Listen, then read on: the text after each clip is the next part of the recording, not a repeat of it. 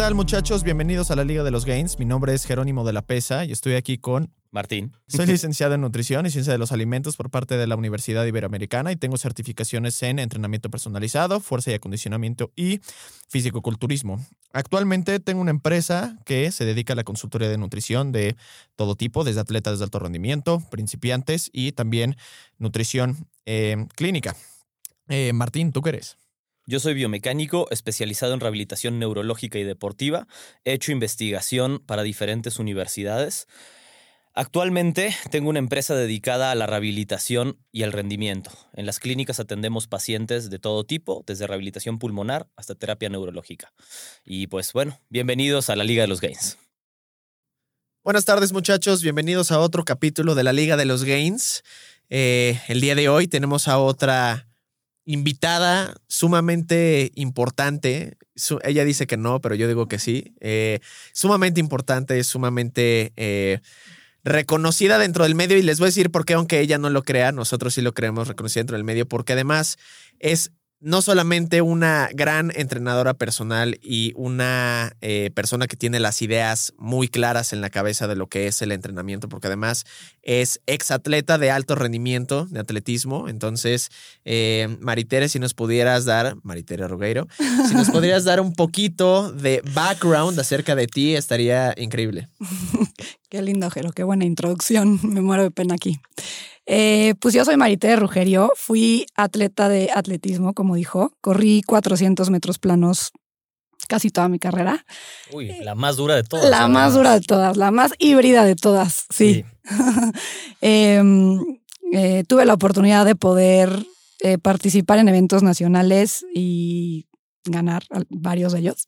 Em, fui seleccionada nacional y participé en Juegos Panamericanos, fuimos medallistas de plata en campeonatos del mundo, fuimos el único y primer equipo hasta ahorita que logró estar en una final mundial en Japón y después también eh, calificadas a Juegos Olímpicos en Beijing en el 2008.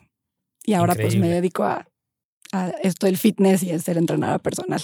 Los que no sepan, correr 400 metros es terrible. Es asqueroso. Es, Correr es- 400 es vomitivo. Al sí nivel, es vomitivo. al nivel al que los corría ella, es la prueba, a mi parecer, Sí. la prueba de atletismo más difícil que hay. Sí. Es la más híbrida, como dijiste Es- tú. es- es- Requiere sí. todas las capacidades al mismo tiempo. Eh, para mí, los mejores atletas en los Juegos Olímpicos no son los que corren los 100 metros planos, no son los que hacen el decatlón, es el que corre los 400 metros. Sí, es una prueba retadora y complicada. Todos le tenían como miedo justo de si corrían 100 y 200 subirse al 4. El 800 ya es un poco más aeróbica, no es tan Sí, anaeróbica, sí. pero el 4 sí, sí tiene ahí su, su tema Por- complicado. y justamente por el tiempo que dura. Justamente. ¿no? O sea, justamente porque Sí. son 50, un minuto, estás justo en ese umbral de es demasiado, demasiado, demasiado anaeróbico, pero es demasiado desgastante también al final del día con el tema cardiovascular. O sea, justo, o sea, si alguno de ustedes no ha corrido a real, real velocidad 400 metros, Inténtenlo algún día. Inténtenlo algún día y a los 200 van a pensar o ver que la Virgen literal les habla. Les Entonces, habla. este, pero pruébenlo para que tengan una idea de lo que esta eh, mujer logró a llegar a, a- a- a tener que pasar, no nada más en las competencias, sino peor tantito. La competencia es pues una vez, pero los entrenamientos sí son de verdad una, una, una mentada de abuela. ¿Cuál era tu tiempo? ¿Te acuerdas? ¿Tu mejor tiempo? Eh, sí, 52. Uf. ¡Córranlo!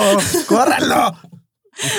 Sí, De, no, de no. verdad, eso es impresionante. O sea, impresionante. Eran, eran, eran muchas friegas, pero valía la pena ya cuando corrías y competías. Por ejemplo, en comparación de hace unos capítulos estábamos diciendo, o bueno, estábamos hablando acerca de que no es un buen indicador Sí. de entrenamiento eh, y que era justo vomitar no es un buen indicador de entrenamiento, pero ¿qué nos dijiste ahorita justo antes de que entraras?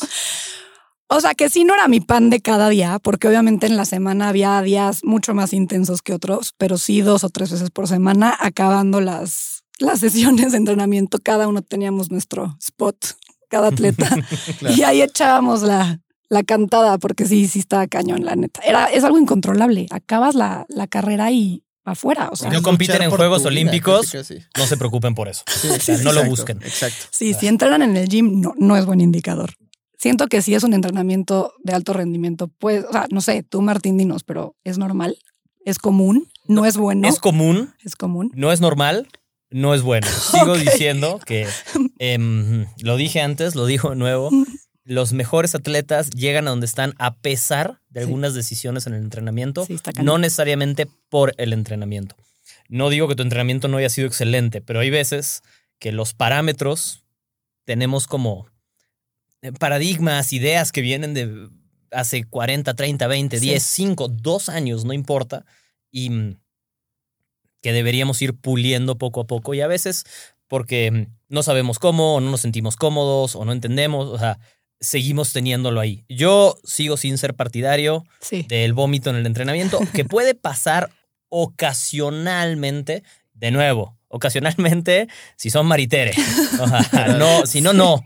Sí, nunca em, me ha pasado fuera de eso. O sea, desde que me retiré nunca más. Y, y, principalmente por tu disciplina, porque lo que hacen los 400 metros en el metabolismo, eh, en cómo va a ser eh, el intake de oxígeno, eh, este punto entre anaeróbico, aeróbico, muy. Entonces genera una situación de shock y de estrés para el cuerpo muy grande.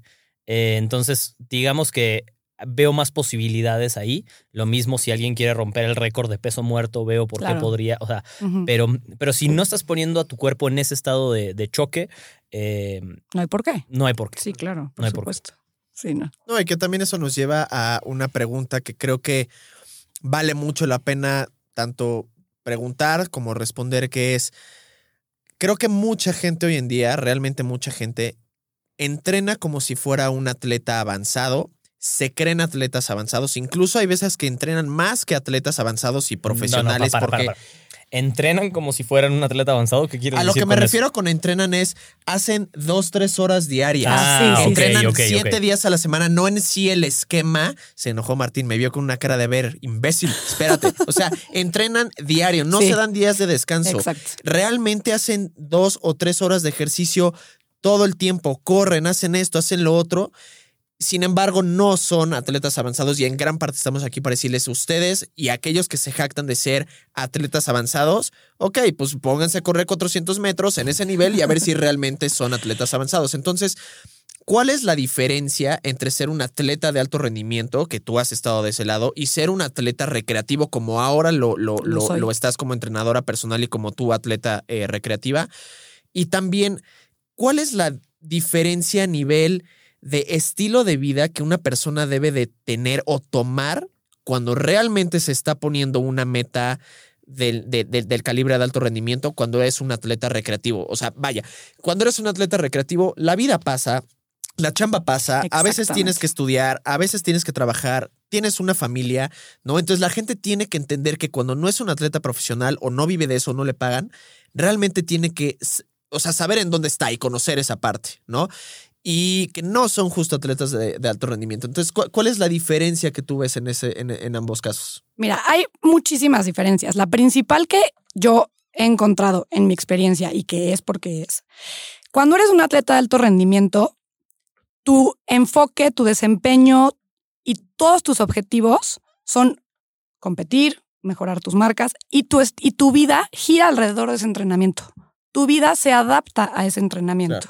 Ese es el, esa es la principal diferencia que la gente que dice soy, hago triatlones y soy de alto rendimiento, no, porque no dejan de hacer su vida por, por entrenar y por competir. ¿Me explico? Yo, por ejemplo, cuando el profesor decía, el, coach, el entrenador, mañana nos vamos a Durango a hacer un mes de campamento, dejas tu vida, haces tu maleta y te vas a entrenar un mes al calor, literal. ¿Por qué? Porque eso requiere tu entrenamiento. No importa si tienes hijos, si tienes escuela, o sea, tú, paras tu vida porque tu objetivo es entrenar para cierta meta. Y si entrenas de manera recreativa, no es que sea uno mejor que otro, nomás sí son completamente diferentes. Tu entrenamiento se adapta a tu estilo de vida, no, tu, no tu estilo de vida a tu entrenamiento. Esa es la, la base principal como diferenciador de ese tipo de cosas. Entonces, sí, hago triatlones, hago Ironman, no sé, o sea, y está bien, pero no dejan de viajar, no dejan de ir a la graduación porque tienen un evento fuera de México o fuera de su país. Eh, si viajan, o sea, yo, por ejemplo, no tenía vacaciones, nunca en mi vida no existían para mí las vacaciones. Y si en algún momento, algún viaje llegué a hacer con mi familia, iba yo con un plan de entrenamiento. Y Claro. entonces mi viaje y el de toda mi familia giraba alrededor de la pista en la que iba a entrenar. ¿En qué hotel me voy a quedar? Donde haya una pista cerca. Claro. Eh, tengo que buscar a alguien que me pueda dar un masaje, en donde me pueda meter una tina con hielo. Este, todo ese tipo de cosas. Y entonces, ok, ¿a qué hora nos vemos para desayunar? A las 9 de la mañana. Y yo me tenía que parar a las 6 de la mañana para irme a la pista con mi papá, que era el que siempre estaba ahí, o mi mamá, Ajá. casi siempre mi papá, Ajá. y tomarme tiempos. Y el entrenador todos los días me preguntaba mis tiempos. O sea, mi, mi vida giraba alrededor de mis entrenamientos. Y es porque te dedicas a eso, porque te pagan por eso, porque no hay nada más, no importa nada más, más que entrenar, mejorar tu rendimiento, mejorar tu desempeño, competir. Sí. Punto. Mira, creo que todos tenemos que entender que puedes ser un increíble atleta Sí, y claro. no ser un atleta de alto rendimiento. exacto. y no tiene exacto. nada de malo. No tiene nada de malo. Em, no es como que, vamos, y no pasa nada si lo dices, sino, pero, pero queda tan aguado el término Sí. a veces sí. que, que genera, a mi parecer, ideas erróneas en la gente. Y no me refiero a ideas erróneas en de, ay, me creo más chingón de lo que no, soy. no, no, Ese no es, es, el menor de los exacto. problemas. No, no, no, no, no. Es más bien que genera ideas erróneas sobre qué pasa con tu comida, qué pasa con tu Puede ser recuperación. qué pa- degenerativo o sea, para ti. O sea, el tan simple el ejemplo de viaje de amigas o viaje de amigos, de primos, de lo que sea. Es como, no puedo ir por, porque en dos meses tengo esta competencia. Bueno, no importa, te sales a caminar y es como tu entrenamiento. No dudes. O sea, no, no, no es así. O sea, Esto no. o sea, realmente me pasaron historias así muchísimas veces que mis amigas era como X, te pones a nadar dos horas y ya. No, no, no es así. O sea, tengo que tener un coach que me esté midiendo, que me esté monitoreando la frecuencia. Te hacen pruebas de lactato. O sea, no, no sé, me puedo hay cosas- dormir tarde, no me tengo puedo que dormir hacer. tarde. sí, sí. Obviamente no me puedo estar saliendo de mi plan de alimentación. Entonces, no estoy diciendo que uno sea mejor que otro, nada más sí son completamente diferentes. Y decir que eres un atleta de alto rendimiento sin serlo, pues sí le quita un poco como el punto a los que sí se dedican a eso y, Claro. y como que sí. Lo, lo menos, lo, lo menosprecian, lo aguadan, Sí. lo minimizan y, y digo, no, no quiero decir y tampoco me quiero ver así como extremista de puede ser como potencialmente peligroso, pero hay gente Ah, no, que yo creo que puede ser o sea, sí, potencialmente sí, sí, sí, peligroso. de acuerdo, de acuerdo, de acuerdo, pero no, no digo que como que para todos y de todos están en peligro, si, No, no, bueno, ok. pero, pero nada más como dejarlo, dejarlo así, ya vimos que hemos tenido- tenemos que tener cuidado con lo que decimos. Muchos pero sí, como dije hace unos minutos, puede ser degenerativo y pudiera ser potencialmente peligroso. Desde mi área como, como, como nutriólogo lo veo más por el lado de puede ser a nivel mental y a nivel de trastornos de la conducta alimentaria y a nivel de cómo te acabas, a nivel sociológico y psicológico, completamente degenerativo porque empiezas a dejar de hacer cosas. Claro, ¿Por qué? ¿Por tener cuadritos? exacto. O sea, No, no, creo no, que la, tu última preocupación corriendo era cómo se me están viendo los cuadritos cuando ¿Cómo? corro. Claro. La mía y la de el 100%, o sea, se los digo ahorita, que lo escuchen, espero muchísima gente este podcast, que estoy segura que sí.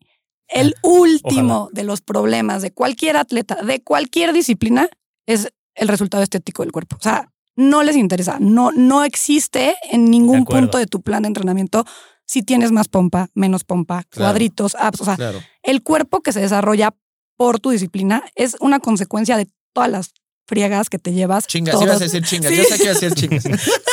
pero me contuve. Que te llevas todos los días de tu vida Ajá. y el plan de alimentación que tienes que seguir rigurosamente literal. O sea, Sí. no, no hay tanta flexibilidad como puedes llevarlo ahora en un estilo de vida Que más se debería incluso más bien de fomentar. O sea, aquí se Claro. debería de fomentar la flexibilidad. 100%. No, en lugar De de, ser nuevo, tan rígido. Sí. si no vas a competir en algo, no hace falta ponerte ese tipo de metas. No hace falta. Claro. Y, En lo más mínimo. y, y ni siquiera digo si no vas a competir en algo importante, porque importante puede ser diferente para En cada claro, persona. Claro. Pero si no vas a Y competir. partido de fútbol los domingos. Sí, pero está bien, pero si eso es importante para ti, ok, tienes una meta en la que puedes girar alrededor, pero si no hay una meta, no puedes estar on 365 No puedes, días. claro. Porque aun cuando compites a Sí. nivel olímpico, hay pretemporadas, Claro, hay uf, deload. Entonces, si no tienes una meta y quieres estar así, lo único que va a pasar es que te vas a quemar. Porque además, o sea, que quede súper claro, explotar. Un atleta de alto rendimiento tiene todo un equipo con él. O sea, no es como yo ahorita. O sea, obviamente yo ahorita me asesoro con Jero y es mi nutriólogo. Sí tengo alguna molestia, una lesión, voy a acudir con un fisio, con un doctor, yo qué sé, pero en, con un atleta tienes un equipo detrás de ti esos 365 días del año, un psicólogo, un terapeuta, un entrenador, un asistente de entrenador. Entonces, es un equipo que te apoya a poder sobrellevar ese estilo de vida todo el año. Y una persona que lo hace de manera recreativa no puede con ese nivel de estrés todo el tiempo, porque obviamente quiebras, o sea, no, no, no, no es sostenible. No, y, quiebras, ¿y para qué? Y no tienes por qué, por verte Exacto. Eh, de, alguna forma que generalmente lo dicta la sociedad, como siempre lo hemos dicho, es realmente una estupidez. yo soy muy, justo lo que decías de la estética, creo que específicamente para el podcast es un tema muy interesante porque aunque mi tipo de entrenamiento y a mí lo que me gusta es siempre hacia el lado del desempeño y no tanto, a mí me gusta mucho eso, eh, veo mucha gente que dice como, es que hay que entrenar como un atleta y te vas a ver como yo. Y ese, vaya que no se ve como un atleta, ya sabes. Se ve como un fisicoculturista. Claro. Entonces. Eh, em, Por más mamados que estén, o sea, no, no son cuerpos completos y absolutamente diferentes. Pero los atletas se ven como atletas y cada uno se ve muy distinto dependiendo de su disciplina. Claro. Eh, yo hace algún tiempo me topé con una imagen que solo eran siluetas, no se veía la pero solo siluetas de diferentes disciplinas y mm, había que tratar de adivinar a qué se dedicaban, ¿no? Uy, pásame eso. Y Mm, Está bueno. Bien interesante, súper difícil, pero había algunos que eran como relativamente claros. El gimnasta, hombre, muy fácil, gimnasta olímpico, como este tiene que ser gimnasta, o sea, se veía. Em, el jugador de fútbol americano, pero después. Pero lo interesante, más allá de eso, es que en, viéndolo como silueta era muy claro ver las diferencias en el tipo de cuerpo. Y eso es porque es una adaptación impuesta a un estímulo que es el deporte que estás practicando o la disciplina que estás practicando. Em, entonces, lo que tú dices es que no da tiempo, no hay recursos, no hay para hacer algo que no tenga un beneficio directo para tu disciplina. Es algo que todos tenemos que tener muy claro, porque yo tenía amigos que, por ejemplo, veíamos em, artes marciales mixtas, que nos gustaba mucho. Sí. No, es que estos güeyes también, o sea, le están metiendo el gimnasio. No, güey, si se ven así es porque se ven así. O sea, no es porque que, se quieran ver mamados en la telo chingón. Créeme que no están haciendo curl de bíceps nada más para ver si se les hace más grande. Si lo tienen que hacer por algún motivo, lo estarán haciendo. Claro. Pero cómo se ven es un producto de su entrenamiento y de su genética. Entonces, entrenar como un atleta específicamente para ver cambios estéticos que tú tienes en tu cabeza que no sabes cómo van a ser, más bien, Entrenar como un atleta para ver cambios estéticos va a suceder, sin duda. Sí. Pero si tú tienes una idea muy clara y esa es Thor, pues entrenar como un atleta tal vez no es el camino correcto. No va a suceder. Eh, Y, y es tan simple como que los patrones de belleza que nos han impuesto son, ni siquiera son totalmente acordes a, a cómo van los atletas. O sea, Ustedes pónganse a ver, en, ahorita que vienen los Juegos Olímpicos, a las atletas y los atletas de alterofilia. Alterofilia son los que cargan peso. O sea, el cuerpo no es en lo más mínimo el cuerpo, el estándar de, el estándar de belleza que te ponen. Y sin embargo, eso es lo que busca esa disciplina, porque así logran el rendimiento que quieren. Entonces, sí, decir como soy atleta de alto rendimiento y por eso tengo el cuerpo que tengo, ni al caso. No, ni al caso. O sea, bueno, más bien sí, eres atleta de alto rendimiento y por eso tienes el cuerpo que tienes, si eres un atleta. Si eres, sí, sí, realmente eres. Y, ese es el cuerpo que tienes exactamente, pero si no, o sea, si lo que buscas son cambios estéticos, no, no, no es necesariamente el camino óptimo, ¿no? No, y, y ¿cuál, ¿cuál ves tú en tu, igual en tu experiencia, la diferencia de tu entrenamiento ahorita? Que pues sí, me gusta verme bien, quiero mis cuadritos, mis piernas, pompas, brazos, lo que sea. ¿Cómo, qué, qué, tan diferente es? Digo, ya sabemos que es diferente, pero detállanos un poquito como las diferencias a nivel de entrenamiento en papel de un atleta de alto rendimiento como tú y para lograr ese como cambio estético. O sea, para empezar, desde la dieta. O sea, mi plan de alimentación en esas épocas era, o sea, mucho, mucho, mayor. sí, mucho más comida. Entonces, como que también. ¿Cuántas horas entrenabas? ¿Promedio? Cuatro en la mañana y cuatro en la tarde. ¡Hijo de... Así que los que dicen que entrenan dos horas diarias y por eso. Madre santa. Era dedicarte a eso todo el día, literal. A ver, cuéntanos un poquito cómo se vivían esas cuatro horas. Creo que vale la pena también que escuchen, escuchemos cómo se vivían esas cuatro horas para que vean que además esas ocho horas de entrenamiento bueno, escuchen, para que vean que no, no, no va a ser lo que uno piensa que es. Sí, ¿no? Sí. Les, o sea, les, les, platico primero como ya en la parte competitiva, porque como dijo Martín, siempre el año se divide en pretemporada y etapa competitiva. La pretemporada siempre era como de agosto a diciembre y es la etapa en la que cargas el cuerpo. O sea, haces mucha distancia, no entras a la pista, nada de spikes, todo es eh, de bajo impacto. Trabajas en pasto, fortaleces articulaciones para trabajar en superficies como Inestables. inestables, exacto. Y mucho gym, o sea, mucho gym, me refiero como mucho volumen, no, no tanto tantos pesos y eso, o sea, como que muchas horas en el gym, eh, muchas repeticiones, mucho ab- abdomen em, y eso sobre todo.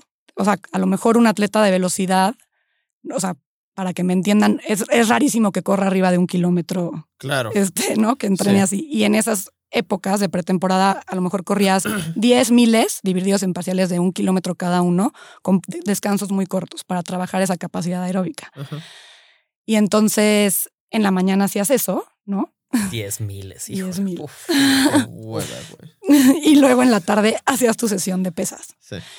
Y ya cuando entrabas en la etapa competitiva, que ya tenías competencias a veces hasta una vez a la semana, que se vuelve muy cañón, o sea, muy pesado. Mucho desgaste. muchísimo desgaste. Llegas en la mañana y haces tu calentamiento. El calentamiento no es, no es moverse así en el gym, hacer rotación de, de tobillitos y dos, tres desplantitos. No, no, no. O sea, es una hora de entrenamiento, trotas dos kilómetros o un kilómetro y medio, estiras otra media hora, ¿no? Y haces muchos ejercicios, yogis, saltos de o sea, sí. Haces, te iba a preguntar, justo en los 400 metros también haces, hay mucho énfasis en estos ejercicios que son pliométricos, pero de muy bajo impacto. Muchos, exactamente. Muchos ejercicios, eh, todavía con tenis, no con spikes. Lo, lo distingo mucho porque el spike es durísimo. Sí. Y sí, y sí. Y si no estás pega. en la superficie correcta, no Mm, sirve Ni al nada. caso, exacto. Entonces, con tenis todo. Y sí, sí hay, hay como esas, estas teorías de que antes de hacer pesas, no, no se recomienda hacer estos estiramientos estáticos, ¿no? Estáticos. Porque, pues, no, no es, o sea, no, como que No se óptimo. contradice, ¿no? Para correr, sí. Sí, nos, sí teníamos que ponernos a calentar así los músculos y los ligamentos y todo. Eh, Y después activabas con este tipo de yogis. Te metían a la pista y te tocaban de diferentes cosas, ¿no? Había días que te tocaban 8500 con descansos de un minuto y medio entre cada uno, y ahí es cuando vomitabas. Sí. Em, o cuando te tocaba velocidad hacía 150 y esa, y esa parte duraba como pues otras dos horas, yo creo. Fácil. Y em- el enfriamiento, que es otra vez volver a trotar, otra vez volver a estirar, Sí. súper bien. Em, ibas a terapia diario, eso sí, contrastes, muchos contrastes, frío, calor, frío, calor, y nos daba tiempo de ir a comer a la casa. O había gente que vivía en el Sedom y comía ahí, se dormían un rato y a las 4 de la tarde regresar a correr aeróbico, literalmente una hora y media, así le llamaban el aeróbico, en el comité, que no, no, yo creo que no hay más de dos kilómetros de perímetro ahí. Y, este, y después la sesión de pesas. Y nos ponían a hacer sentadillas profundas, desplantes, mucho abdomen, eh, trabajar muchísimo el core, como que siempre era muy importante para Raúl y el entrenador. Y ya, volver a estirar y regresarte a tu casa, y eso era todos los días. Entonces, escuchen cómo se repartieron esas horas de entrenamiento, cuántas capacidades diferentes, en qué parte del espectro se encuentran y en esas ocho horas pasó por todo el espectro de entrenamiento. Entonces, subirse cuatro horas a la caminadora no es No. una forma correcta. Es decir, es que yo hago mucho, voy a hacer dos en la mañana y dos en la estar noche. tres de- horas en el gimnasio lo Si vas a entrenar con esa cantidad de volumen, más vale que estés atendiendo todos los aspectos del el espectro en la curva de fuerza, en cuanto Más a vale que movilidad. te paguen. Ajá, también, también. Pero hablando recreativo, si lo escalamos a la mitad de tiempo y Sí, alguien no que de verdad le encanta hacer, pero hay que atender todo eso, porque si no es imposible. Ajá. Claro. Es físicamente imposible. Imagínate si tú pasaras ocho horas haciendo sprints es, es absurdo. O sea, ni siquiera es viable. O sea, tienes que o, cubrir. o ocho sí. horas en el pasto trabajando en tu propia No, exacto. O sea, no, no se puede. Tienes que cubrir todo lo que complementa a tu prueba. Y eso que es una disciplina, exacto, y lo que complementa a tu prueba, y eso que es una disciplina muy específica. El atletismo es altamente específico en general, ¿no? O sea, entonces, aún en algo tan específico, había que cubrir todo un rango de movimientos y parámetros. Cuando la meta es algo menos específico que los 400 metros, y casi todo es menos específico Ya, que eso, ya en la vida, sí. Em, entonces, con más razón hay que cubrir todo ese espectro amplio. Porque si aún así pasaba esto, o sea, si tu disciplina es menos específica que eso, pues con más razón hay que cubrirlo y no te puedes nada más clavar a darlo, hacer lo mismo sin parar. Sí, 100%, 100%. Oye, ¿y qué, dificultades te llegaste a encontrar tú? Por ejemplo, hablabas ahorita de eh, bueno, es que eh, cuando yo iba de viaje con mi familia, o sea, literal el viaje giraba alrededor de mí, en qué hotel nos íbamos a quedar, en dónde íbamos a comer o lo que sea alrededor de ti. Eh, ¿Cómo fue tu experiencia si es que tuviste alguna como dificultad con tu familia en ese sentido? Y además, ¿qué dificultades tuviste tú en el sentido como de tu estilo de vida y además que seguro te llegaste a topar con una que otra como mujer? ¿Qué dificultades tuviste en el ámbito, en el ámbito profesional? Sí, para empezar, lo empecé muy chiquita y como que cuando era más chiquita se podría considerar que era más recreativo, pero ya cuando lo empecé a hacer como parte profesional y como... ¿A qué edad dirías tú pues, que hiciste ese, ese, clic? Yo creo que como 13 años, como sí, 13 años. sexto de primaria, primera secundaria más o menos. Sí, la escuela pasó a segundo término, literal. Esa fue una de mis primeras dificultades, que tenía que faltar muchísimo a clases y al principio la escuela pues no lo entendía, era como, o sea, ¿por qué le dan prioridad a irse a competir y no a que esté estudiando, ya sabes? Entonces entran, gracias a Dios, mis papás siempre fueron como muy team entrenamiento y team maritere, entonces iban, hablaban, carta, directora, por favor, dele chance, que exente el examen, que presente un extraordinario, yo qué sé, o sea, como apóyenla, no la reprueben de año, ¿no? Talento hay, nada más hay que apoyarla. sí, exacto. Em, y y apoyaron, ¿no? Después de un poco de estira y afloje de las ligas, apoyaron.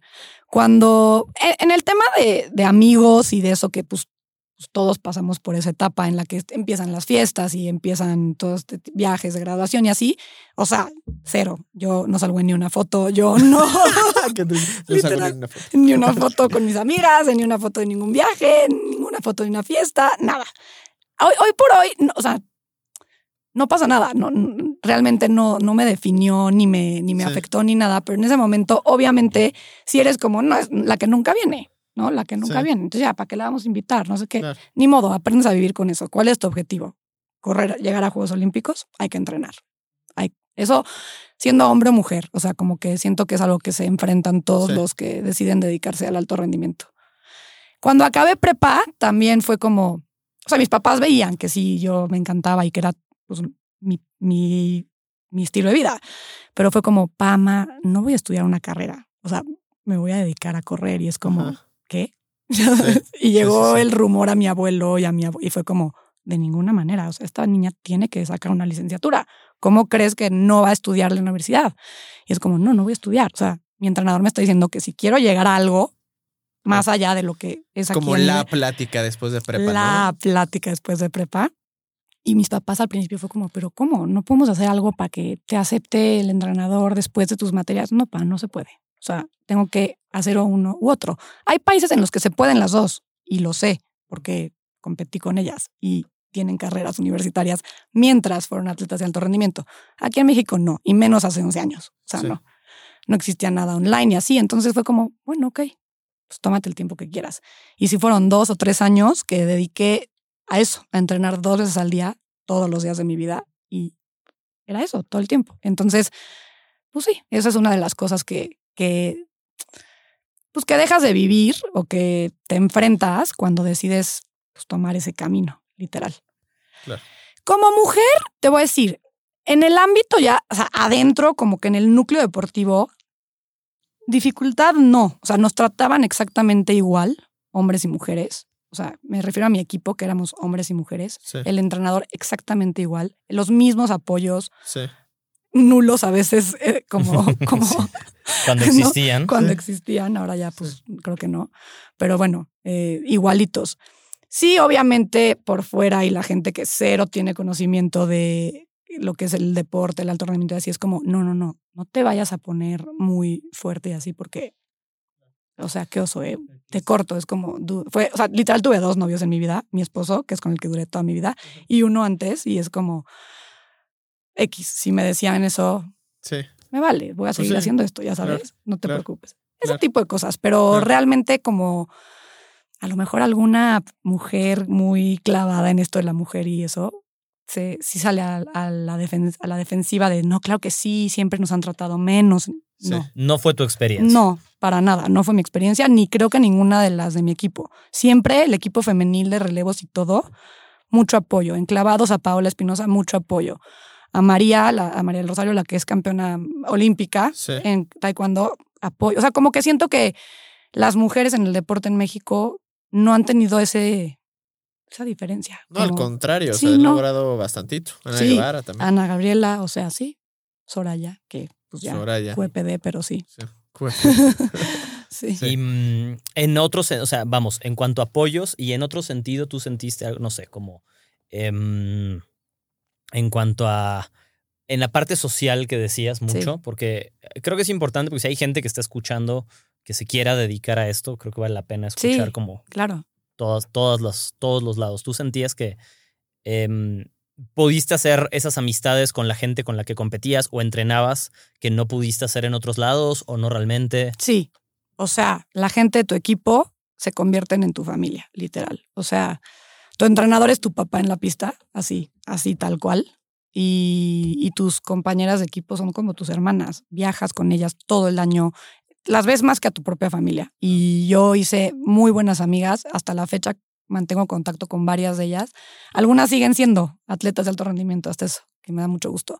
Y, y sí, es padre. O sea, siempre en tu equipo y así encuentras muchísimo apoyo. Ok, y mm, hablemos un poquito en cuanto al tema de apoyo, apoyo y futuro financiero en ese ah. sentido, económico. Porque, de nuevo, creo que es importante que sea, o sea, eh, ¿Hay futuro ahí? ¿No hay futuro ahí?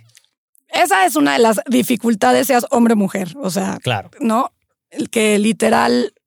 Es que ahora no estoy tan enterada de cómo les pagan. Bueno, habla de tus. sí, pero en mis épocas, no. O sea, sí, no, no, no es. O sea, no es equiparable ni en lo más mínimo a lo que te friegas a lo que te pagan, literal. En mis épocas tenías que estar entre los 16 mejores del mundo para entrar en un programa de apoyo. Aquí Dios santo.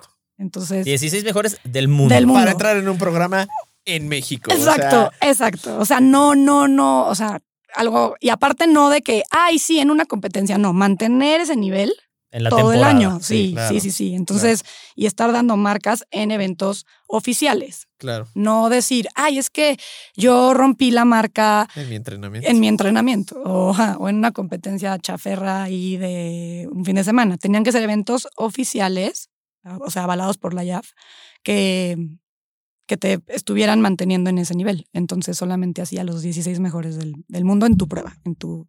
Sí.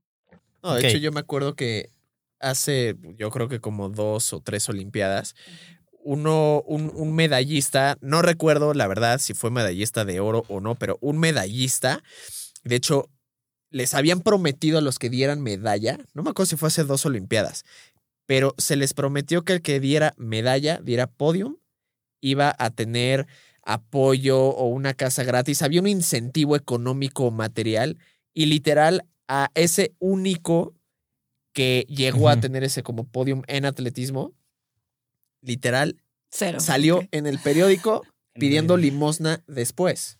Sí, está cañón. O sea, que, o sea, te rompiste la madre sí para tener como ese, esa medalla y ese como eh, orgullo propio, pero no hay mucho después. ¿Y en, qué, en qué lo puedes, o sea, puedes, en tu experiencia, puedes transformar eso en algo a lo que te puedes dedicar? O sea, hay posibilidades. Digamos que en el momento no hay apoyos, este, pero ya le dedicaste más que el equivalente de un estudio universitario. Le dedicaste muchos años más que el equivalente de eso, en general. Entonces, ¿puedes convertirlo en algo? Y si la respuesta es no, es no. O sea, solo... O sea, sí he visto a muchos que han hecho, por ejemplo, sus academias de taekwondo o se dedican a ser ahora entrenadores de atletas de alto rendimiento o agarran como algún puesto eh, en el CEDOM o en la CONADE o no sé, ¿no? Como en la federación de cada deporte. Y, Pero a menos que a lo mejor después eh, hagas alguna metodología del deporte o como algún estudio así que puedas como combinar pues, tu certificación y eso con tu experiencia que está súper bien. eh, sí, sí lo, o sea, yo creo que sí te, sí te puede ayudar a, a poder seguir formando a lo mejor atletas nuevos, que eso está padre, si te gusta mucho este tema. Ok, ok, bueno, bueno saberlo así, porque muchas veces no vemos lo que pasa después, ¿no? De todos Sí. esos, o sea, de todos esos años de esfuerzo, horas de esfuerzo.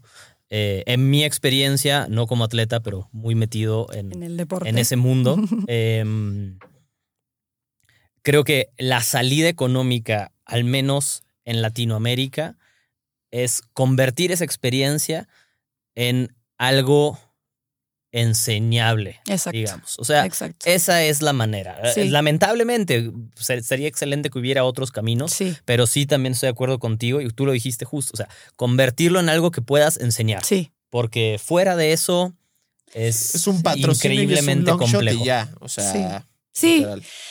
O sea, la verdad, no que lo tomen como algo desmotivante, Para porque nada, sí es para nada. increíble. La No, verdad a es ver, que yo. lo hiciste Sí, con todo y eso. O sea, eras esa persona que se rompía la madre sabiendo las circunstancias. O sea, es un exacto. amor al deporte y al realmente querer ser mejor Sí. increíble. O sea, que algunos solamente pueden medio ver a lo lejos.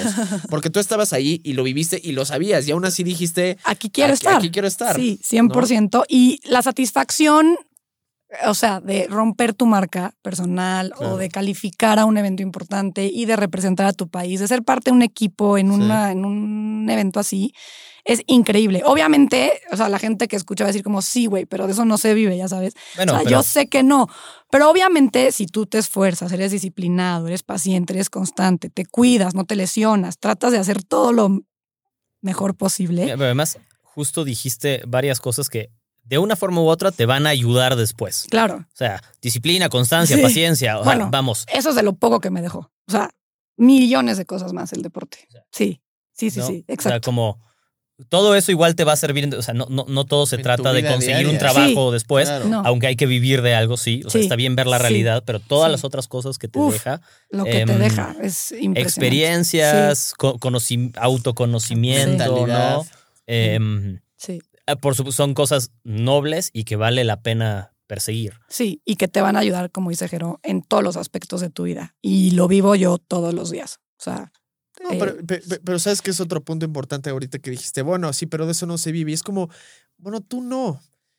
Pero hay gente que sí, y no Sí, que eso tienen tiene bronca. O sea, para- realmente hay claro. gente que por amor al deporte o por Sí. pasión a lo que se dediquen, por ejemplo, a mí me dijeron, literal, yo, yo sabía que medio quería estudiar nutrición por ahí de quinto de prepa y alguien me dijo, uy, te vas a morir de exacto, hambre. sí. Y yo dije, madres, no me quiero morir de hambre, ¿ya sabes? Sí. Hasta que hubo un punto en el que dije, ni, no pensaba ni cómo le iba a hacer. O sea, creo que en ese entonces no piensas cómo le vas a hacer, pero dije, no, esto es lo que me gusta y aquí es donde yo quiero estar y quiero estudiar esto y sí me apasiona, bla, bla. Lo demás ya se fue dando con lo que yo fui creando a través del tiempo en cuestión de carácter, experiencias, este, ¿no? Para que yo pudiera hacer realmente algo con lo que iba aprendiendo y con lo que yo quería, con lo que quería transmitir, ¿no? Entonces creo que muchas veces esa puede ser la, una de las mayores limitantes para la gente en ese ámbito que, bueno, es que de eso no se vive. Uy, sí, pero Mira, mejor ya que- no, ya sabes. Exacto, Yo creo sí. que ahí el tema, no sé cómo lo veas tú, es que la gente piensa que, bueno, o sea, campeón olímpico hay uno. De acuerdo, pero cuando piensan en otras cosas que no son deporte o arte, vamos, porque siempre pasa con el que se quiere dedicar al deporte, el que se quiere dedicar a la música, el que se quiere dedicar sí. al arte, siempre a lo que no está.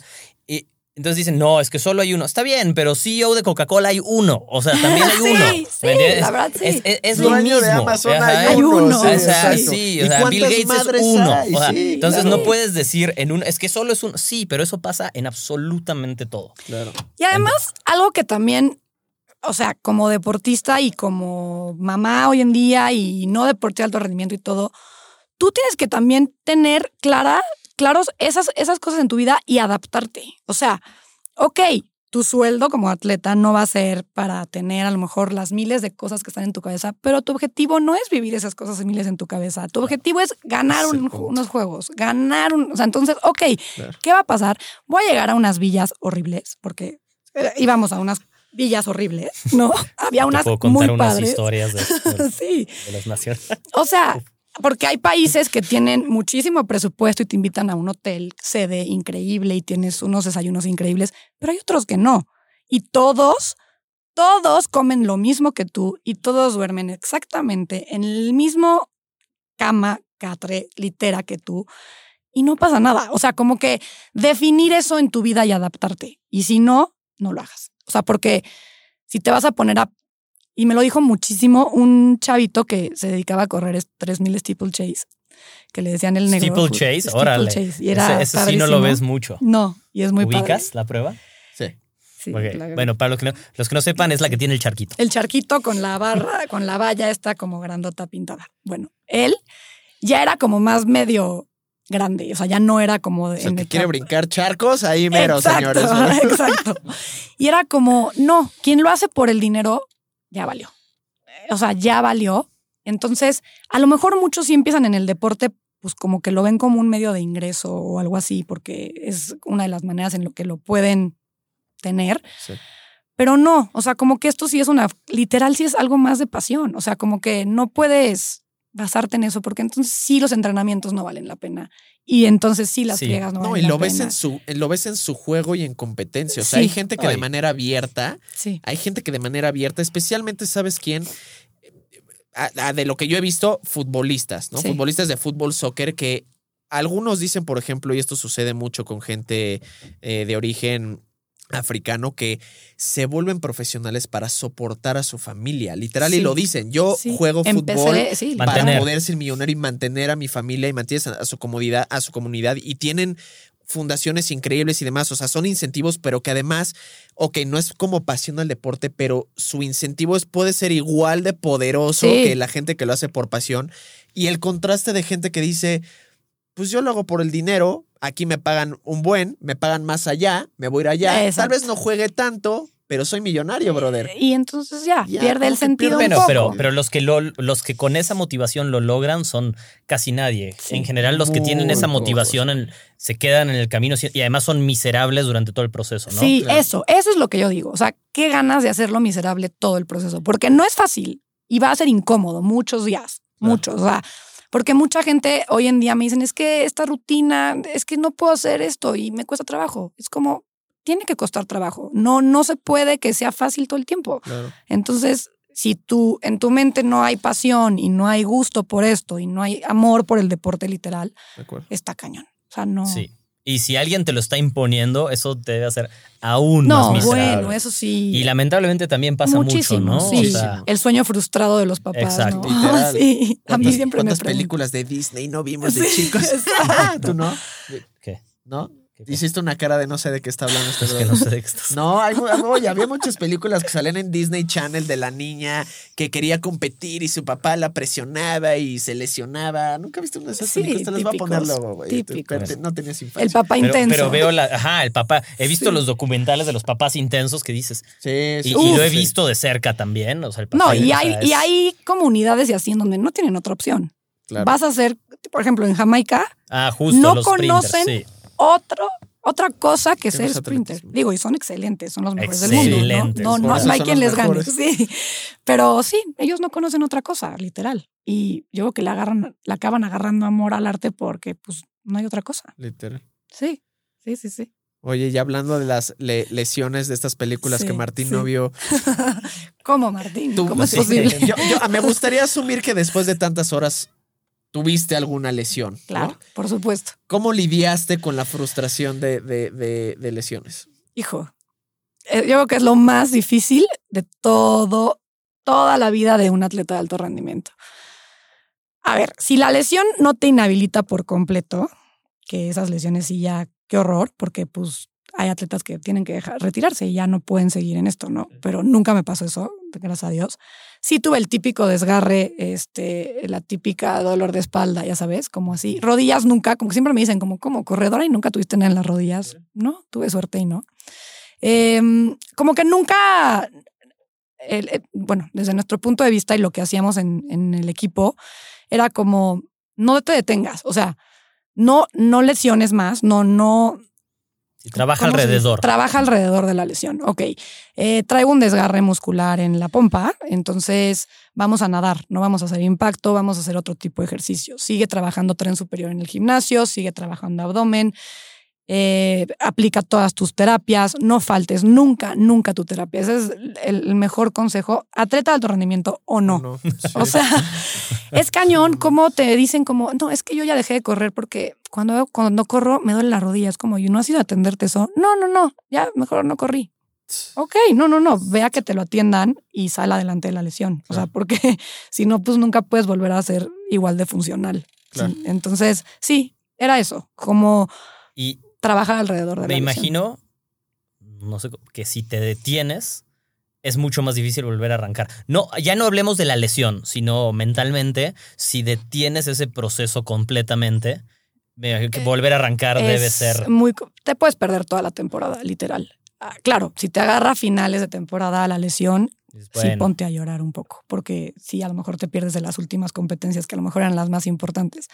Si te agarra en pretemporada, eh, no pasa nada. Si pierdes un mes alrededor de la lesión, retomas el mes siguiente y, y adelante, ¿no? Pues sigues fortaleciendo y, y no te pierdes esa ta- etapa competitiva.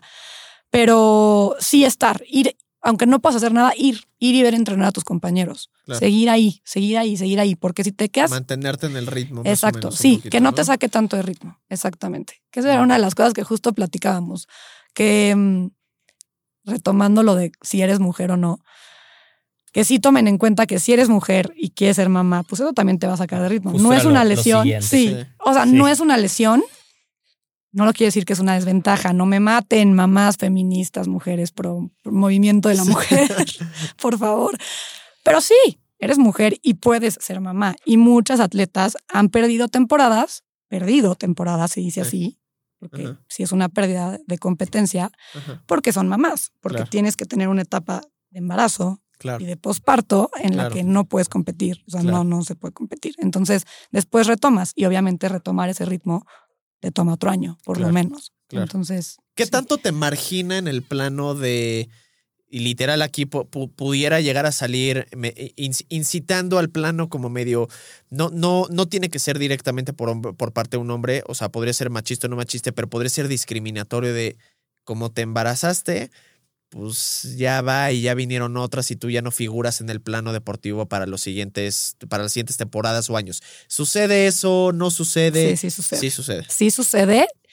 Sobre todo si tienes, no sé si decirle suerte, mala planeación, mala suerte, no sé, de embarazarte en el año olímpico, Claro. ¿no? Claro, que claro. sucede, o sea, realmente sucede. Es como, no manches. es- o sea, en verano son mis Juegos Olímpicos y mi bebé nace en abril, o sea, ya no pudiste competir, Claro. ¿no? No conozco una disciplina que te lo permita. Atletismo no. No, Ah. yo creo que ninguna. O sea, Ah. no, yo creo que ninguna. O sea, literalmente. Entonces, sí, a lo mejor era tu año olímpico y, Y ya valió que y no, no puede. O sea, pues, ¿qué haces? Entonces, o sea, no es que sea una desventaja como mujer, pero puede pasar. Y Claro. créanme, pasó. O sea, Sí. Sí, sucede. sí, Sí. sí. Y lo viví de, o sea, en- viendo atletas y así, y tuvieron que no competir. Y pues está cañón. Y, mm, por ejemplo, hoy, hoy en día, si, mm, si quieres acercar, bueno, algo que yo he visto es que mucha gente a veces se toma, está, por un lado, lo que hablábamos de, soy atleta de alto rendimiento y claramente no, pero por otro, está también el, como que quiero hacer algo, Que se pero... asemeje. mm, Que se no, pero deja, deja, deja si me quiero- o sea, quiero- mal, pero lo intenté.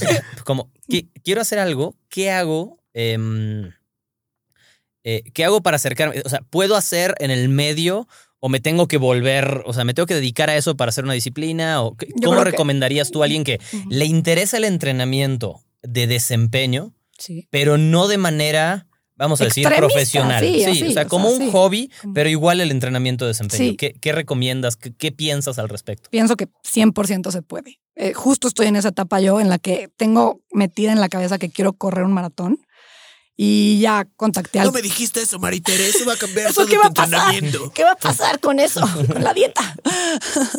Em, y como todo, ¿no? Me acerqué a un entrenador que me va a estar guiando y todo. Y, y no voy a dejar, o sea, mi vida no va a girar en torno a mis entrenamientos para correr un maratón. Le estoy poniendo más énfasis y no voy, y voy a tratar de cumplirlos y todo, pero No es como, Fede, me voy un mes a correr este, a, Durango. y nos vemos, ahí te dejo a las no niñas. no hay nada en Durango más que Maritero y su entrenador. más que nosotras, en, literal, qué cosa tan horrible. Sí, un calor tremendo. Sí. Y sí se puede. Y, Nada más que no me voy a decir, soy atleta de alto rendimiento. Porque sabes. Porque, o sea, la verdad, o sea, voy a correr un maratón. Primero Dios lo corra bien, ¿no? Ese es uno de mis objetivos. No correrlo en miles de horas, acabarlo en un buen tiempo, pero, pero sí se puede. Y no quiere decir que no seas una, eres un atleta recreativo, no eres de alto rendimiento, pero sí lo estás haciendo. Y sí lo fomentarías, dirías que claro. o sea, porque Ok, y entonces a la gente que le interesa eso, ¿cuáles serían tus recomendaciones para alguien que dice, ok, mi, interés, mi hobby, mi salud, quiero que sea alrededor del desempeño, no tanto de un entrenamiento que gire más alrededor de la estética, que de una forma u otra casi todos los entrenamientos giran en torno a la estética en el mundo comercial. Y ahorita, y ahorita voy a decir em, algo al respecto. Entonces, em, ¿qué les recomiendas? O sea, ¿qué, les recomendarías cómo buscar, si hacerlo de forma autodidacta o mejor buscar a alguien que los, eh, o sea, al menos unos videos que los orienten un poco. Puede ser, un eh, principio. Se la cara de, ok, pero no. Entonces, ¿qué recomendarías? Ok, sí, se puede. Está increíble además, ¿no? Ah, como que justo en esas personas que quieren dar ese pasito. O sea, como no ser la típica que va a ciclo diario. Ok, este, quiero... realmente andar en bici. Exacto, sí, como salir a bici de ruta. Ok, sí, perfecto. Sí, háganlo, está padrísimo, porque además de la satisfacción de ver tu cambio estético, que es el que todo mundo por el que empieza, la satisfacción de lograr tu objetivo es mucho más cañona, mucho más. La van a sentir increíble y es adictiva y quieres seguir. Entonces, pero please no lo hagan de manera autodidacta. O sea, nunca, jamás. No, por favor. Eso sí, es no, no, no, es lo peor que pueden hacer. No importa lo que escojan. Yo fui atleta de velocidad y quiero correr un maratón y no me estoy entrenando de manera autodidacta porque no tengo ni idea de los entrenamientos de, de los atletas de fondo. Me está entrenando un profesional, o sea, un experto en eso. Y entonces es total, eh, te evitas lesiones, te evitas desgastes, logras objetivos, disfrutas el proceso, estás bien orientada. O sea, háganlo siempre de manera asesorada. Pero te lo voy a poner difícil entonces. A ver, pónmelo. Digamos que Em, no sé. Yo ahora decidí que quiero entrenar salto de longitud a mis 30 años y de forma recreativa. Ok. Porque buscar un, a un entrenador para un maratón es muy fácil. Claro. Buscar un entrenador de salto de longitud de forma recreativa te diría que es casi imposible. Ok. ¿No? Sí. O sea, así como a la mano y fácil de encontrar. ¿Por dónde? ¿Cómo te acercas? Y no hay que ser autodidactas. Ok, ¿cuál es el paso en el medio entre uno y el otro entonces? Google.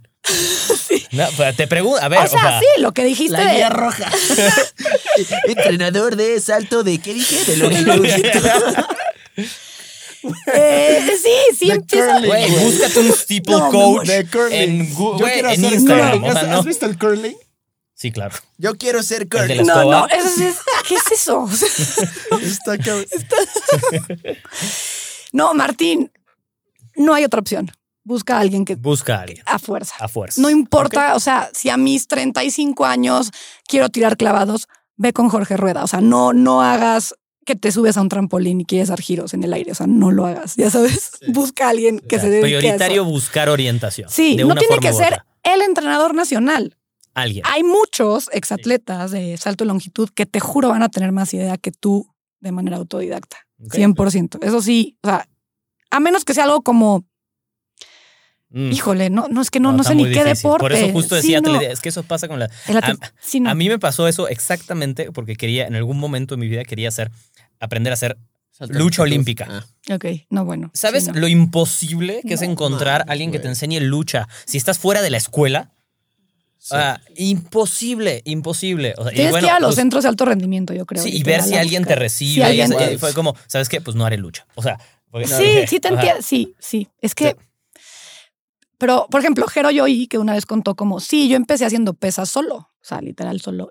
Pesas sí, como que pesas puedes empezar de manera autodidacta un poquito, o sea, como que sí, sí puedes ver videos y todo, pero ya si tus objetivos empiezan a volver No, más hacer, ambiciosos, ya no no. hagan Mira, sprints si no va. saben qué están haciendo porque Yo puede ser una ser receta para el abogado, desastre. Yo voy a ser el abogado del diablo aquí y si ya hay tres personas aquí, uno tiene que discernir y buscar la manera realmente fundamentada de discernir. A ver, ahí les va. Definitivamente, ¿De discernir o de definitivamente- discrepar? Eh, discrepar, perdón. Aquí tengo a mi profesor también de, de- de habla. Ya saben que no, que no es lo mío. Perdón. Pinche profesor de habla, güey. El profesor del habla. Pero bueno, eh, definitivamente si yo voy a hacer salto de longitud, el mismo hecho, a ver, todo el mundo puede correr y, y poder correr rápido. Mal, ok, pero todo el mundo puede agarrar y correr rápido, ¿no? E ir mejorando de eso.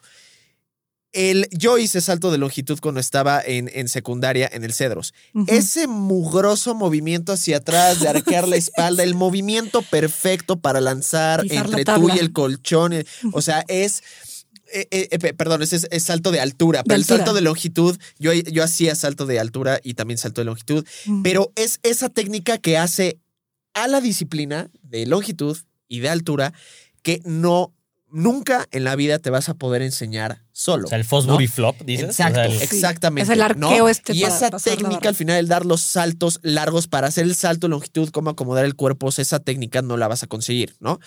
Eso viéndolo por el lado de, de que, que nadie hace y a nadie se le ocurre ahorita como se le pudo haber ocurrido a Martín, Sí, no sé. o de lucha ¿Qué olímpica, pero la gente que hace, hoy en día, ¿qué es lo que más hay? Triatlones, ciclismo, correr. Es lo que más hay hoy en día que se asemeja Sí. a los entrenamientos que la gente quiere hacer como de alto, Alto rendimiento, rendimiento. ¿no? Que a mí personalmente me fascina porque ha movilizado a la gente. Claro. Porque les da un objetivo como tal vez a mí se me puede ocurrir que lo que me más me interesó en su momento y durante muchos años fue el tema estético. Hoy en día me sigue importando y mucho, pero le veo muchos más beneficios que complementan absolutamente todo lo que yo hago diario y cómo me entreno para eso.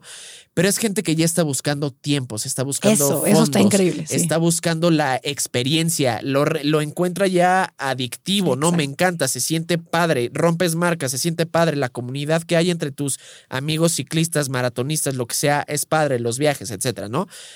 Sin embargo, yo como un... eh, yo, yo hice un intento de tratar de hacer un triatlón hace como... ¿Qué habrá ¿En sido? serio? Sí, güey, hace como 10 años. Yo, te- yo, yo tenía Sí, no tenía venir. 20. Eh, les voy a decir dos razones por las que lo hice, que les garantizo que son las dos razones principales en 100 mexicanos dijeron de por qué una persona escogería una 100 actividad mexicanos. así, que es, uno, yo busqué de manera activa una actividad extenuante, pero que me mantuviera como enfocado para hacer esa actividad para marcarme. La gente hoy en día está 100%. utilizando mucho la corrida, los maratones, los triatlones, el ciclismo para enflacar, pero como saben que no es suficiente el que quieran enflacar o quieran marcarse, necesitan algo más tangible, algo que los mantenga motivados e incentivados de tengo que ir a las 6 de la mañana con todo el grupo de ciclistas que me está esperando a correr, a esto, al otro, competencia, salir acá, ¿no? Entonces, eso ayuda mucho a la gente a poder mantener como su objetivo ahí, ¿no? La focus, persecución ¿no? de su objetivo, ¿no? Sí. Enflacar, perder peso, marcarse, ¿no? ¿Por qué? Porque yo al final del día no lo lograba al nivel al que quería porque me daba flojera hacer cardio y era la idea que tenía de tengo que hacer un chingo de cardio, ¿no? Mal en ese entonces, mal ahora, pero así lo hacía. y la otra eh, eh, razón por la que la gente hoy en día lo hace es simplemente porque lo encuentra a- como algo que puede ser enseñado por un séquito de gente que está alrededor.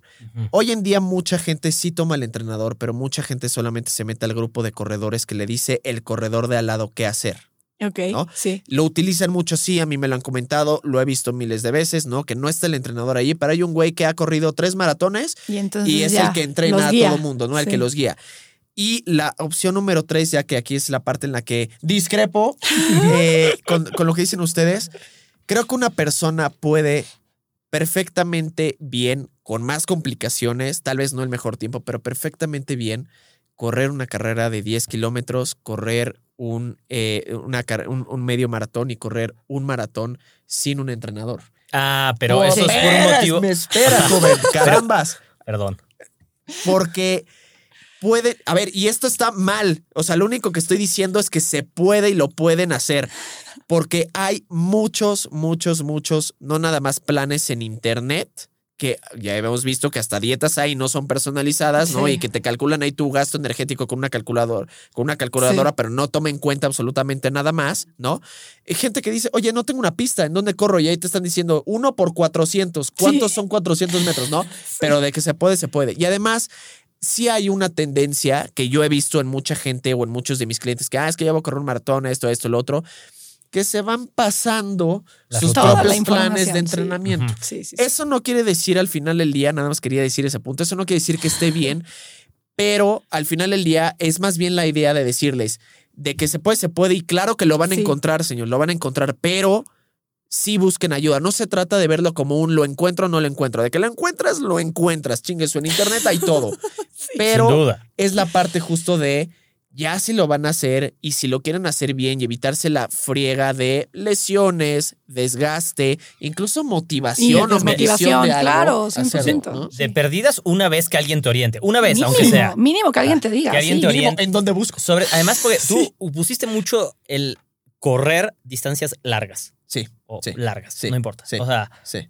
para los que estén escuchando y no viendo, dice comillas con misma. Sí, Con sus Em, dedos aquí. sí, sí. sí, sí. Em, pero el cuerpo tiene mucha facilidad para hacer eso. De, de acuerdo. y por se eso da más fácil. ejemplo fácil. Cuando de repente quieres saltar vallas, No, no, no, no. es- está sí, tan fácil que Claro. te pase tu amigo con el que saltas vallas su rutina, No, porque, vaya, pues, claro, sí, no, porque no, nadie lo hace, ya sabes. No, no, no, sí, no. no. Sí, por justo, eso me fue por lo, sí. por lo fácil. Y práctico. justo lo que dijo Jero, es tan popular que mucha gente, o sea, te apuesto a que si en tu grupo de alguien conocido, en alguna comida, en alguna boda, en algún lado, es como alguien ya corrió un maratón. Y es de hueva, porque lo único que habla es eso. Es Como el vegano habla solo de su veganismo y el keto habla de su, Sí. cet- de su De sus grasas, cetosis. sí. El crossfit vegano es el el crossfit, crossfit. el crossfit habla de su crossfit. Y el maratonista lo único que va a decir sí, sí, sí, ahorita Mi Garmin, güey. mi Garmin no es para rompérselo así con un martillo de me vale madres tu Garmin, Eh. pero sí. Sí, pero sí, cuando ya es más, no tan popular, más específico el, el- la especialidad. Por sí algo está- es. Sí, por algo es. La verdad es que no, no está tan fácil de encontrar en internet. Puedes encontrarlo teórico un poco, pero ya subirte a una garrocha. Ese, ejemplo específico, digo, porque yo veo mucha gente haciendo pliométricos mal en su entrenamiento. Ah, cañón. Por Todos, gusto. Discrepo, todos, Martín, todos lo hacen mal. Que también, por ejemplo, Martín, pleométrico, saltar a un colchón así. O sea, ¿por? Ah, bueno, es que eso, uy, es que no, no, nos va a no, es que no. Es Uf, ok, mira, Ok. rápidamente. Ajá. no eres, Uno, ¿para qué quieres esa explosividad y esa potencia? No Exacto. corres 400 metros planos, ni 100 Exacto. metros ¿Para qué te planos. pones en ese riesgo si no sabes hacer el movimiento bien, si no entiendes cuál es la carga? de un plio- Porque lo peor que yo puedo ver es ver un pliométrico de esfuerzo máximo, como lo que acabas de describir, y puesto 4 sets de 30. Ajá. Jesus Christ, sí, es como, no, no, güey, no. quien hace eso lo hace Es vegano y, tres y- veces. y- y hace crossfit. Ah, quien hace eso lo hace ¿qué? ¿Tres veces? ¿Son tres repeticiones? ¿Cinco? O sea, sí, y- sí, claro. y, y esos es como un tema de esfuerzo y de lesión. Pero los otros, los que tú hablabas de jogging, Eso sí. ¿cuántos? Esos son muy. te- Parece que no, porque tú ves a alguien que compite en las Olimpiadas haciéndolo en video y y, dices, "No se ve manches". súper fácil. No, pero no, el momento que tú lo quieres hacer. ah, No coordinas. Exacto, y, y todo puede salir mal. Entonces, eh, sí soy más partidario de, como en esas cosas, tratar de entender un poco mejor, sobre todo cuanto más complejo es lo que quieres agregar. Habiendo dicho eso, em, creo que buscar desempeño como hobby es algo súper... em, algo lleno de recompensas, digamos. Sí, ¿no? y O sea, viable, totalmente. com- Claro. Totalmente Sí, viable. sí, claro. Em, como última pregunta, Sí, ya para terminar, yo ¿qué, feliz, qué- sí. qué dirías? eh, ¿Cómo meterías el trabajo de desempeño en la vida diaria de la gente como método de, de entrenamiento, de fitness, de estilo de vida? ¿Qué, qué- qué recomendarías? ¿Qué harías tú? Ah, ¿Qué hicieran? sí. El famosísimo entrenamiento funcional. No, no, no, no fue eso lo que dije. Ok, ok. No, no, no. Es que todo el mundo es como, yo hago entrenamiento funcional y no tienen ni idea de qué es el entrenamiento funcional. No, por pero- Es y que- él va como medio de rendimiento. Pero a ver, Exactamente. No, no, Exactamente. justamente no. Ok. Si alguien dice... Es que justo dije, please, no vayan a decir. ok. No, no, no. O sea, si quieres meter el desempeño en tu vida, a cualquier hobby o no, ¿qué les recomiendas que hagan? O sea, Ah, como sí, qué sí. disciplina, o, Ah, o si no es una disciplina, cómo empezar a acercarse a eso, o si solo lo quieres como un complemento a tu entrenamiento funcional o a tu entrenamiento del que sea. cómo complementarlo, cómo le metes un poquito de eso, cómo te, te acercas al desempeño como hobby. Bueno, si ya lograste encontrar a alguien que te asesore, que es lo que más recomiendo, a menos que seas como Martín que quieres hacer salto de longitud. Lucha olímpica. Lucha, está padre, la neta, era padre. es increíble. Yo quiero hacer curling un día. O sea, sé que suena raro, pero ha de estar chingón, o sea, con el, hielo, unos escobazos chingos de tríceps, algo atractivo algo tiene que tener. o sea, todo el mundo lo ve verlo. Cuando es chingón verlo, güey. Ok, ya. Es muy chingón verlo. Discrepo. va a llegar, va a llegar, va a llegar, puta. es chingoncísimo verlo. Pues digo, ya asesorado, como que irlo tomando paso a paso, ¿no? Como que siento que muchas veces es como voy a correr un maratón, diario me meto a correr y diario lo empiezo a hacer así. No, no, no. O sea, como que váyanlo integrando a su estilo de vida y adáptenlo a su estilo de vida para que lo disfruten, para que no se lesionen. Em, estén muy atentos como a esos signos, como que sí, sí recibo a veces muchos mensajes de, es que llevo corriendo una semana y ya no aguanto las rodillas. ¿Cómo le hiciste? ¿Qué hiciste? ¿No? Que no sí, o sea, no, no olviden su entrenamiento de fuerza, o sea, como que síganse tomando el tiempo de darse sus masajes, de, tener rehabilitación, de tener terapia. Si me cuelgo de eso, uh, si puedo un poquito, lo que yo diría es, si van a poner desempeño dentro de su rutina, aún como hobby, que todo sea sub máximo. Exacto. Esa es la mejor manera de mantenerse sano y empezar a entender la disciplina. no, no, a lo bestia, señor. Quieren hacer sprints porque les gustó, vieron y quieren meter sprints. Adelante. Corran al 60% de su velocidad, no más. No más. Y poca, o sea, su máximo es la mejor manera de progresar, entender la disciplina y minimizar el riesgo de que algo pase. De acuerdo. Exactamente. 100%. Muy, bien. ¿Ya ves? Sin mucha pena, ¿verdad? No, se, se, se dejó después. Ir. pues sí, está en su mero mole. No, pero muchas gracias, Maite. la verdad es que siempre, increíble. siempre es útil la perspectiva de. Siempre es útil la perspectiva de alguien que. Estuvo no nada más que, eh, o sea, no nada más que sabe, sino que realmente está en esas circunstancias o estuvo en esas circunstancias, porque es muy fácil eh, hablar, ¿no? Es muy fácil decir, es muy fácil recomendar, es muy fácil aconsejar, lo que sea, pero eh, ya estando ahí las cosas pues son bastante, bastante distintas y te da eh, justo como esa línea delgada o escoger entre esa línea delgada de, ok, si vale la pena o no vale la pena y si vale la pena, pues cada quien tiene sus propios incentivos que pues la mayoría de las veces, al menos en el ámbito deportivo y en ese tipo de deportes, pues no es económico, no, es amor y pasión al deporte y por romper tus marcas y gratificación Ni propia, estético, ¿no? Para Ni estético, exacto, también, ¿no? Pero enhorabuena. Ay, gracias por Muchísimas gracias por Con dos expertazos aquí. Liga de los Games, señores.